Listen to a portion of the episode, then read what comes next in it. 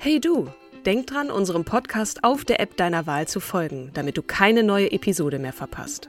Und wenn du uns noch mehr unterstützen möchtest, schenk uns 5 Sterne auf Apple oder Spotify und lass uns auch noch eine tolle Rezension da. Mit Acast Plus kannst du uns übrigens werbefrei hören und auch 24 Stunden vor dem offiziellen Launch unsere neueste Episode vor allen anderen hören. Mehr Infos in den Show Notes. Ever catch yourself eating the same flavorless dinner three days in a row? Dreaming of something better? Well, HelloFresh is your guilt-free dream come true, baby. It's me, Kiki Palmer. Let's wake up those taste buds with hot, juicy pecan-crusted chicken or garlic butter shrimp scampi. Mm. Hello Fresh. Stop dreaming of all the delicious possibilities and dig in at HelloFresh.com. Let's get this dinner party started.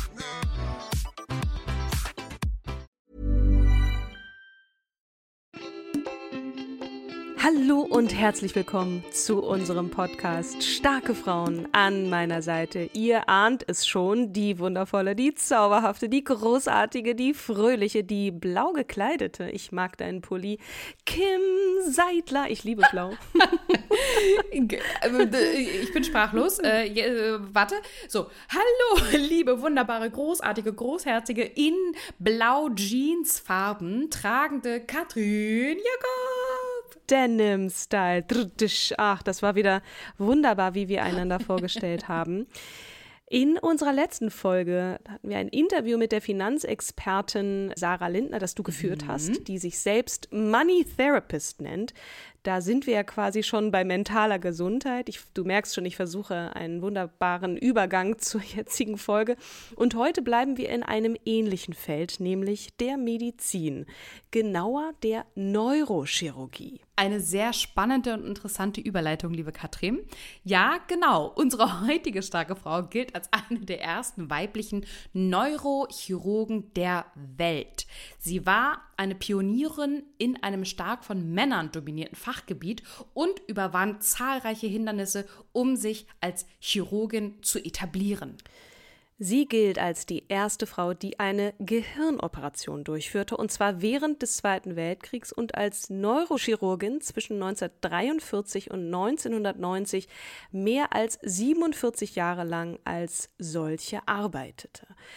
Später spezialisierte sie sich auf Wirbelsäulenchirurgie und da kann ich ja ein kleines Liedchen von singen, wie ich vielleicht auch schon in diesem Podcast erwähnte, Bandscheiben-OP, Hashtag, äh, zumindest als Patientin und führte bahnbrechende Operationen durch, die zur Verbesserung der Lebensqualität und PatientInnen mit Wirbelsäulenerkrankungen beitrugen. Und in einer Quelle habe ich gelesen, dass man sie die Lady of Romanian Neurosurgery nannte. Mhm. Doch starten wir wie immer in ihrer Kindheit. Kim, leg mal los. Das mache ich gerne. Ich möchte aber noch ganz kurz erwähnen, dass ich Chirurgie sagen werde, damit meine Phonetik, ehemalige Phonetiklehrerin stolz auf mich ist, weil da steht nicht Chirurgie, sondern Chirurgie. So, und jetzt starten. Wundervoll. Du bist das Lehrerkind heute. Das finde ich toll, dass ich das nicht immer machen muss. Oh Gott, ey. Kleinen Kasper gefrühstückt habe ich auf jeden Fall auch schon.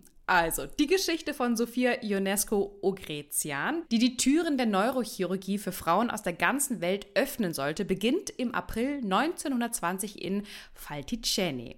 Klingt ein bisschen italienisch, ist aber tatsächlich in Rumänien. Eine kleine Stadt, die sich im Nordosten von Rumänien befindet und während der Zeit des Ersten Weltkrieges stark umkämpft war. Sophia wurde also in einer Zeit geboren, die noch immer sehr vom Ersten Weltkrieg geprägt war. Sie stammt aus soliden bzw. geordneten Familienverhältnissen. Der Vater Konstantin arbeitete als Kassierer bei der örtlichen Filiale der rumänischen Nationalbank und Mutter Maria war Hausfrau. Bereits in früher Kindheit zeigte Sophia Interesse an Wissenschaften und der akademischen Welt. Der Vater wollte zwar, dass sie eine gebildete junge Frau wird, aber gleichzeitig der gesellschaftlichen Norm folgte und sich aufs Singen, Sprachen erlernen und natürlich Kinder bekommen konzentrierte. Doch Sophia wollte mehr vom Leben als das. Wissenschaft faszinierte sie und dieser Faszination ging sie auch nach dann. Bereits im frühen Teenageralter wechselte sie die Schule um die letzten beiden Jahre der Sekundarstufe an einer Zentralschule für Mädchen zu absolvieren. Und nach der Schule wollte sie nämlich in Rumäniens Hauptstadt Bukarest für ein Medizinstudium sich bewerben. 1939 absolvierte sie das Gymnasium zunächst dann mit dem Abitur. Ja, und warum jetzt eigentlich ein Medizinstudium? Ihr Interesse für die Medizin wurde geweckt, als sie eine ihrer besten Freundinnen, nämlich Aurelia Dumitru, deren Vater Dr. Dumitru Arzt war, kennenlernte. Es war aber eigentlich auch der Tod einer Schulfreundin, die aufgrund einer postoperativen Infektion nach einer Gehirnoperation in Paris verstarb und Sophia dazu veranlasste, sich an der medizinischen Fakultät in Bukarest zu bewerben. Denn der plötzliche Tod ihrer Freundin warf in ihrem Kopf kritische Fragen über den Zustand der Medizin in Rumänien und auch im Allgemeinen auf. Obwohl es zu dieser Zeit unüblich war, dass Frauen Ärztinnen wurden und ihr Vater, wie Katrin ja auch schon erwähnte, den traditionellen Weg für sie bevorzugte, ermutigte Sophias Mutter sie in ihrer Entscheidung. Von 1939 bis 1945 absolvierte sie ihr Medizinstudium an der Fakultät für Humanmedizin in Bukarest. Für quasi der gesamte Krieg über, ne? ja. muss man auch mal bedenken. Absolut. Mhm. Und das in sechs Jahren. Ne? In ihrem ersten praktischen Jahr widmete sie sich der Augenheilkunde. Sie plante, sich auf diesen Bereich zu spezialisieren. Doch der Ausbruch des Zweiten Weltkrieges sollte nicht nur ihren Studienweg, sondern auch den Verlauf ihres gesamten Lebens und unserer, unserer, ich wiederhole es nochmal, unserer Geschichte verändern. Mhm. Bis 1943 setzte sie ihr Studium in Suceava, Suceava, der größten Stadt in Nordrumänien, fort. Dabei absolvierte sie auch ihr zweites Praktikum als Allgemeinmedizinerin in einem kleinen Dorf in der Nähe ihres Heimatortes Falticeni. Als jedoch die Typhusepidemie über das Dorf hereinbrach, konnte die Klinik aufgrund ihrer schlechten Ausstattung den Dorfbewohnern nicht helfen. Typhus, vielleicht nochmal ganz kurz, ist eine Infektionskrankheit, die durch die Bakterie namens Salmonella typhi verursacht wird. Sie wird durch das Trinkwasser und na oder Nahrungsmittel übertragen und kommt vor allem in sehr heißen Ländern mit schlechten hygienischen Bedingungen vor. Ja, wie frustrierend muss das für Sophia gewesen sein, ne? Wenn man als junge Ärztin erlebt, dass man aufgrund mangelnder Ausrüstung nichts ausrichten kann. Sie studierte Medizin, um Menschen zu helfen, und doch kann sie einer Krankheit wenig entgegensetzen. Mhm. Ja, und wie muss es erst den Ärztinnen ergangen sein, die während der Corona-Zeit eine Triage durchführen mussten? Also sprich die Entscheidung über die Dringlichkeit der Behandlung und damit auch über Leben und Tod. Also das ist noch gar nicht so lange her, dass das äh, solche Entscheidungen gefällt werden mussten. Das war während des Höhepunkts des äh, Zweiten Weltkriegs vermutlich auch nicht anders, äh, wobei natürlich die Bedingungen da nochmal ganz Viel andere waren. Schlimmer. Mhm. Sophia und ihre Kollegen arbeiteten, und vor allem waren es Männer, auf Hochtouren und die Toten und Verletzten füllten die Betten, alle verfügbaren Hände wurden natürlich gebraucht. Und Rumänien hatte sich der Sowjetunion und anderen Achsenmächten Großbritannien, Frankreich und die anderen Alliierten angeschlossen, die gegen Nazi-Deutschland kämpften. In ihren Semesterferien engagierte Sophia sich freiwillig für die Betreuung sowjetischer Kriegsgefangener im Stamate-Krankenhaus ihres Heimatortes, Faticeni. Sie wurde Teil der chirurgischen Abteilung des Krankenhauses und führte ihre ersten chirurgischen Eingriffe durch, hauptsächlich Amputationen von Gliedmaßen, mhm. wie damals üblich. Es war Krieg, und Sophia wollte auch das eigene Leben weiterverfolgen und entschied sich 1943 für ein Sommerpraktikum in der neurochirurgischen Abteilung des Zentralkrankenhauses für Geistes-, Nerven- und endokrine Krankheiten in Bukarest. Dort konnte sie sich besser auf das Fachgebiet Neurologie vorbereiten, das den Schwerpunkt im fünften Jahr ihres Studiums einnehmen sollte. An diesem Ort änderte sich ihr privates und berufliches Leben auf vielfältige Weise. Zunächst wurde sie Praktikantin im Gold-Team der Neurochirurgen, also das Gold-Team wurde wirklich tatsächlich so genannt, das aus Professor Dumitru Bagdasar, dem Begründer der rumänischen Neurochirurgie, Konstantin Aseni und Ionel Ionescu, Sophias späteren Ehemann, bestand. Das Gold-Team oder Gold-Team erkannte ihre Fähigkeiten und begann prompt, diese zu fördern. Und auf dieses Goldteam kommen wir später auch nochmal genauer zu sprechen, falls ihr euch noch mehr gefragt habt dazu. Aber lass uns erstmal zum entscheidenden Moment kommen, der Sophias Karriere für immer verändern sollte. Also auch ein bisschen Cliffhanging mhm, hier, mhm, nämlich mhm. als Bukarest 1944 über die Luft bombardiert wird, gab es viele Opfer und nur wenige Sanitäter vor Ort. Ein achtjähriger Junge wurde mit schweren Kopfverletzungen ins Krankenhaus gebracht und er fiel dann später ins Koma. Es ging um Leben und Tod. Nur alle Ärzte, die eine Berechtigung zum Operieren hatten, waren mit anderen Eingriffen beschäftigt. Der Krieg hatte zu vielen Mängeln geführt und eben auch äh, von Fachärzten. Es war kaum möglich, alle Kriegsverletzungen adäquat zu behandeln, die die rumänischen Krankenhäuser überfüllten. Und der zuständige Neurochirurg weigerte sich, den Jungen zu operieren, aus Angst, muss man sich mal vorstellen. Und das hat Sophia so schockiert, weil man kann ihn doch nicht einfach sterben lassen, also ähm, weil man ihm die medizinische Hilfe verweigert. Ne? Absolut. Das verstößt ja auch gegen den hippokratischen Eid. Ne? Wir erinnern uns, der sogenannte Eid des Hippokrates äh, ich sage immer Hippokrates, äh, entschuldigt bitte. Ähm, weil, du, weil du an Hippo denkst, das ist aber Hippokrates. Aber das ist ja ein PP. okay, ihr, ihr schickt uns bitte, wie es geschrieben wird. Ich sage jetzt Hippokrates. Bitte äh, gerne. Hippo, Hippokrates. Äh, jetzt weiß ich gar nicht mehr. Der, der Eid halt, ne? Benannt nach dem griechischen Arzt Hippokrates von Kos ist ein ursprünglich in griechischer Sprache verfasstes Arztgelöbnis und gilt als erste grundlegende Formulierung einer ärztlichen Ethik. Bedeutet, dass ein Arzt nicht einfach ablehnt, ähm, jemanden zu behandeln, sondern wenn er einen Notfall sieht, das kenne ich auch von meiner Freundin, die gerade auch im Flugzeug äh, jemanden hatte, der kollabiert ist, sie ist als Ärztin dazu verpflichtet, nach diesem Eid Hilfe zu leisten. Das bedeutet es. Ne? Deswegen verstößt es gegen diesen Eid. Und äh, da hat sie gesagt, das geht nicht. Ähm, und sie erinnert natürlich auch noch an ihre Freundin, die sie ähm, verloren hat, auch äh, durch diese Post, ähm, Postinfektion der, ähm, nach einer Gehirnoperation und sagt so, das, das geht nicht, ich muss jetzt hier einspringen. So, die Geschichte geht im OP-Saal weiter. Unglücklicherweise hatte sich auch Professor Dumitru Bagdasar aus dem Goldteam in den Finger geschnitten, wodurch er das Gehirn des Jungen nicht operieren konnte. So nahm Sophia die Sache selbst in der Hand, im wahrsten Sinne des Wortes. Der Professor Dumitru Bagdasar war freudig überrascht und sehr dankbar, als Sophia sich bereit erklärte, die Notfall-Gehirnoperation durchzuführen. Wahnsinn. Mit Ruhe und Sorgfalt, die sie als erfahrene Chirurgin und fachkundige Ärztin auszeichnete, operierte sie den Jungen erfolgreich und rettete ihm das Leben. Nach diesem einschneidenden Erlebnis sah die 24-jährige Sophia ihre Zukunft in der Neurochirurgie und nicht, wie sie vorgehabt hatte, als Internistin in ihrer Heimatstadt. Und sie erinnert sich, Achtung, jetzt geht's einmal ins Englische, This operation changed my life for the next 47 years.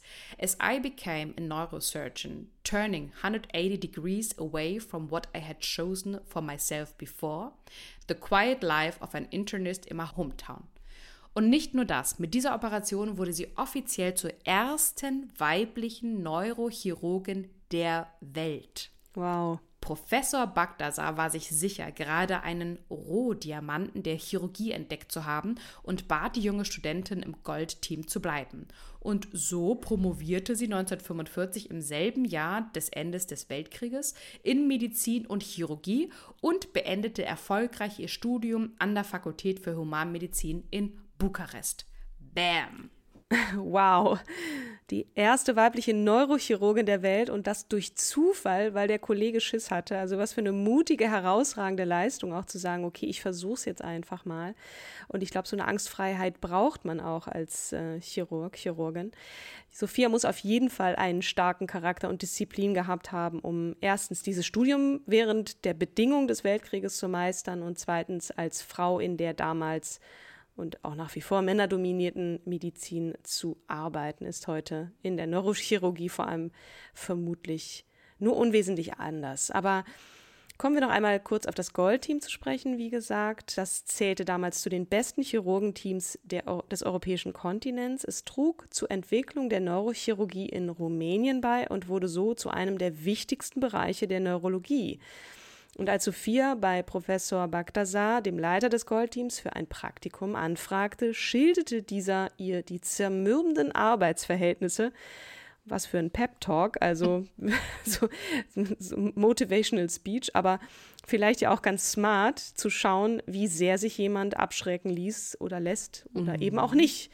Der Arbeitstag musste um 5 Uhr morgens beginnen und ohne Pause bis in die Nacht hinein dauern. Die Einrichtung wäre mit Patienten überfüllt und Tag und Nacht kämen weitere dazu und so weiter und so fort. Doch Sophia ließ sich davon, Surprise, nicht entmutigen. Sie hatte eben einen starken Charakter und auch eine besondere Vorstellung, was sie werden wollte. Mhm.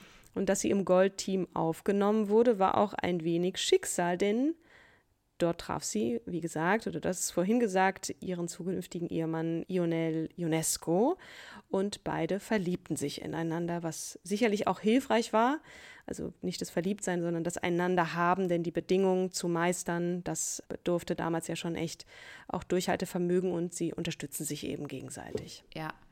Also es wirkt ein bisschen so, als ob Professor Bagdasar ihr die harten Bedingungen aufzeigen wollte, weil er annahm, dass eine Frau das nicht schaffen könnte.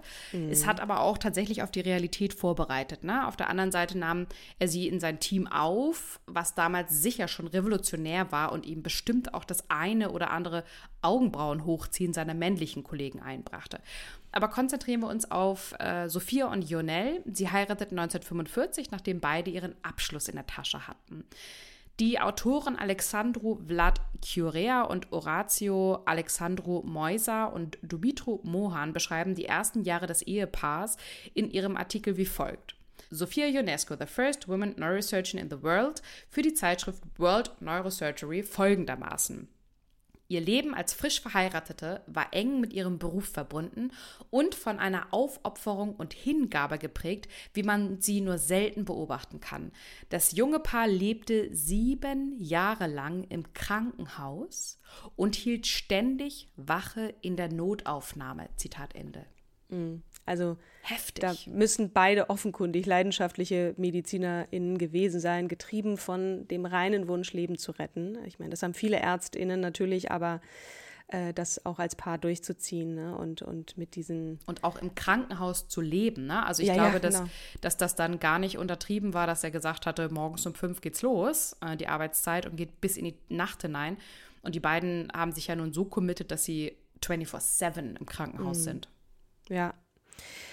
und dieses, dieses sich aufopfern, das spiegelt sich auch im Verlauf ihrer weiteren Karriere wieder. Mehr als 15 Jahre arbeiteten sie mehr oder weniger durch, ohne Urlaub. Und nach der Geburt ihrer zweiten Tochter, also im Zwei, nahm Sophia nur einen Monat Mutterschaftsurlaub. Ne? Ähm, am selben Tag vor der Geburt ihres ersten Kindes, Konstantine hieß die Erstgeborene, operierte sie noch und sie sagte, meine Kinder hatten keine Mutter.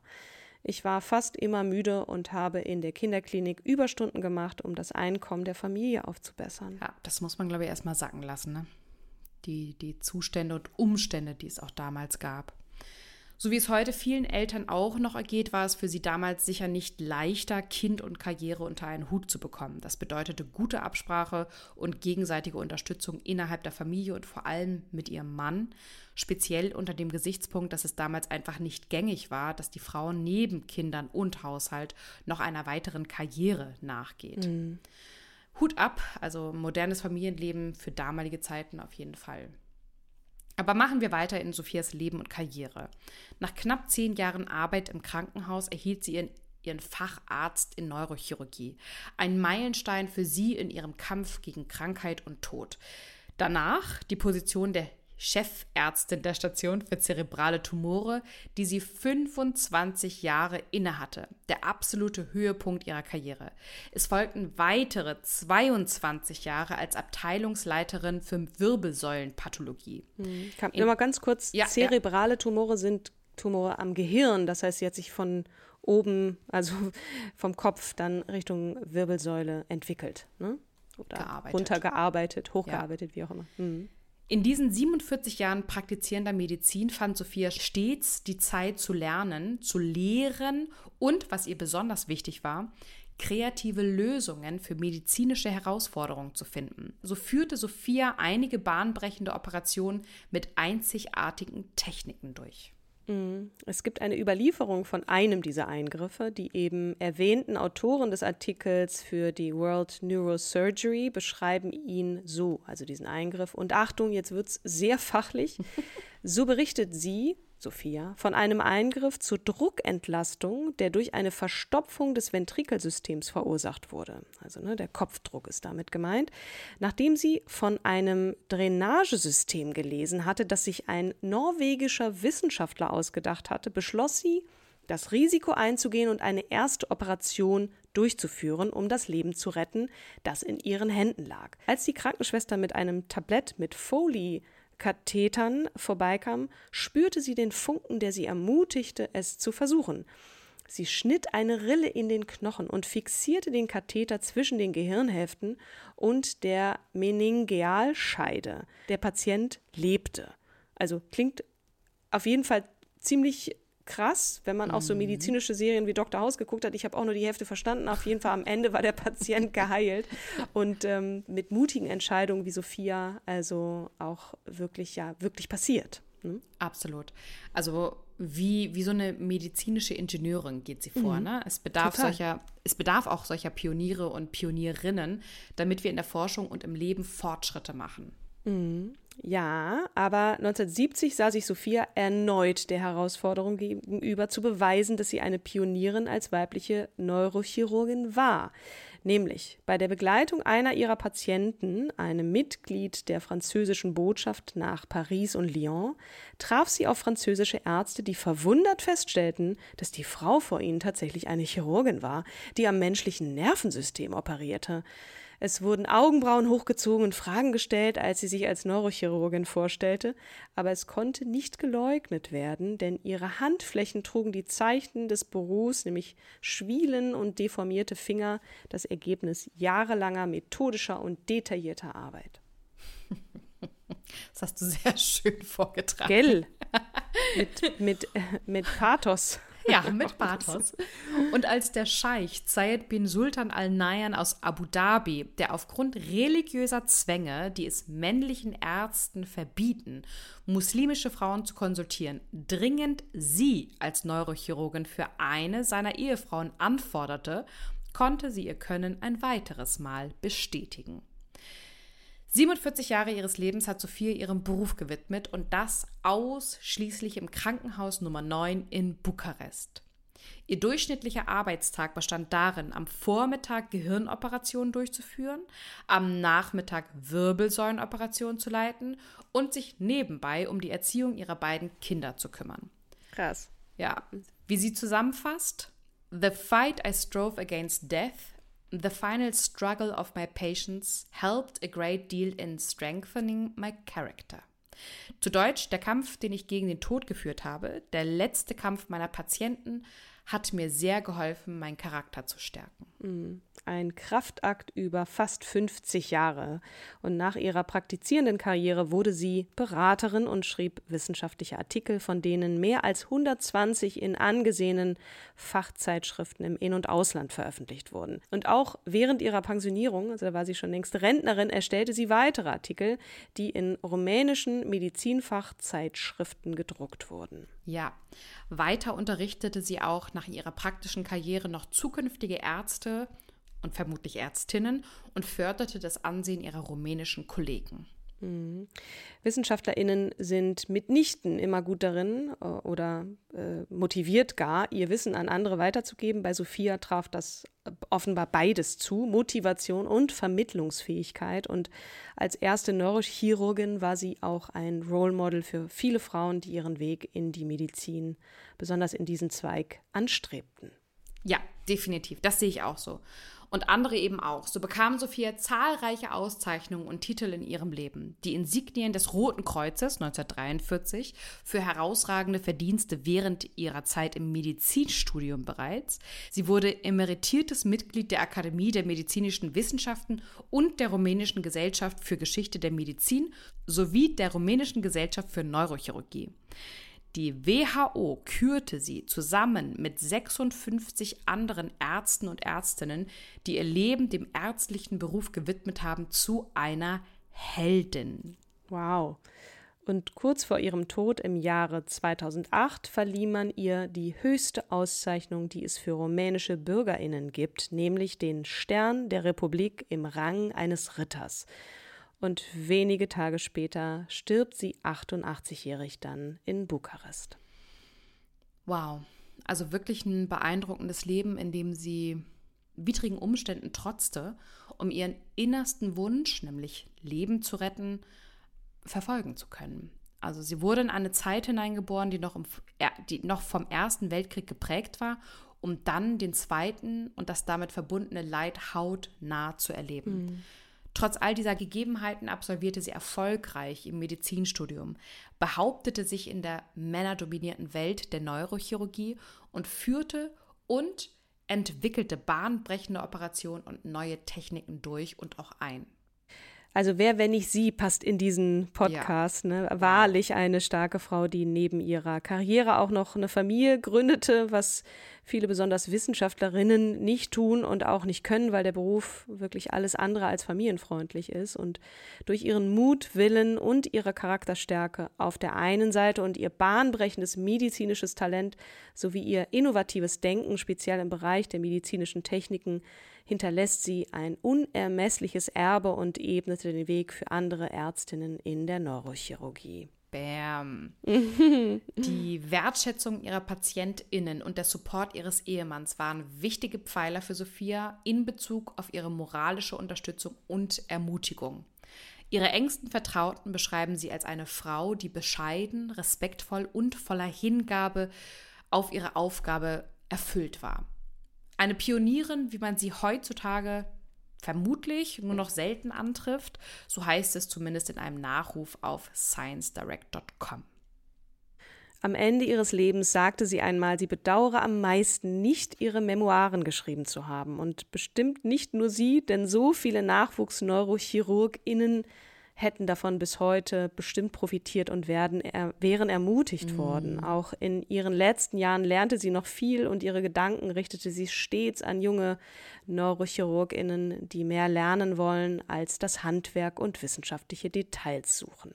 Mm, eine wunderbare Abschlussbemerkung, liebe Katrin eigentlich schade, dass es jetzt schon vorbei ist, denn eigentlich würde ich gerne noch länger über Sophia bzw. auch Frauen in der Medizin sprechen. Weil ich glaube, wir haben aktuell auch immer noch eine Schieflage äh, ja. in der Medizin, was, was ja, Führungspositionen und auch ÄrztInnen angeht. Ähm, mhm. Ähm, ja, ja, das schreit doch eigentlich nach einer Sonderfolge, finde ich, oder? Frauen in der Medizin? Let's do it. Let's do it. Das finde ich sehr gut. Lass das machen.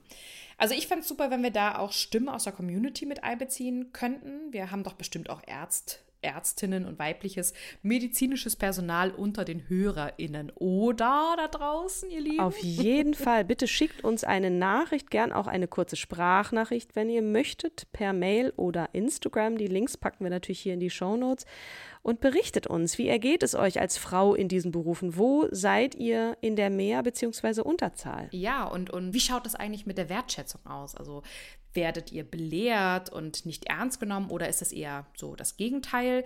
Mm, wir freuen uns auf jeden Fall, wenn ihr eure Erfahrungen mit uns teilt. Aber in der nächsten Folge gehen wir jetzt erstmal ganz woanders hin, richtig, Katrin? Genau, ich habe mich nämlich mit Nicola Kluftinger unterhalten, die relativ spät in ihrer beruflichen Laufbahn beschloss, mit Schafen zu arbeiten, also Schäferin zu werden. Eine Geil. wirklich ganz ungewöhnliche Geschichte und es lohnt sich reinzuschalten. Eine Frau, die nicht prominent ist oder wie auch immer, aber eine ganz tolle Geschichte zu erzählen hat. Schaltet ein.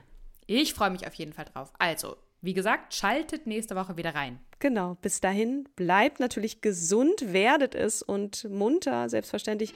Und alles Liebe von uns an alles euch. Liebe, bis zum Tschüss. nächsten Mal. Tschüss. Tschüss.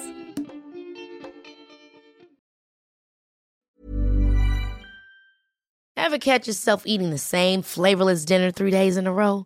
Dreaming of something better? Well, HelloFresh is your guilt-free dream come true, baby. It's me, Kiki Palmer. Let's wake up those taste buds with hot, juicy pecan crusted chicken or garlic butter shrimp scampi. Mm. Hello Fresh. Stop dreaming of all the delicious possibilities and dig in at HelloFresh.com. Let's get this dinner party started.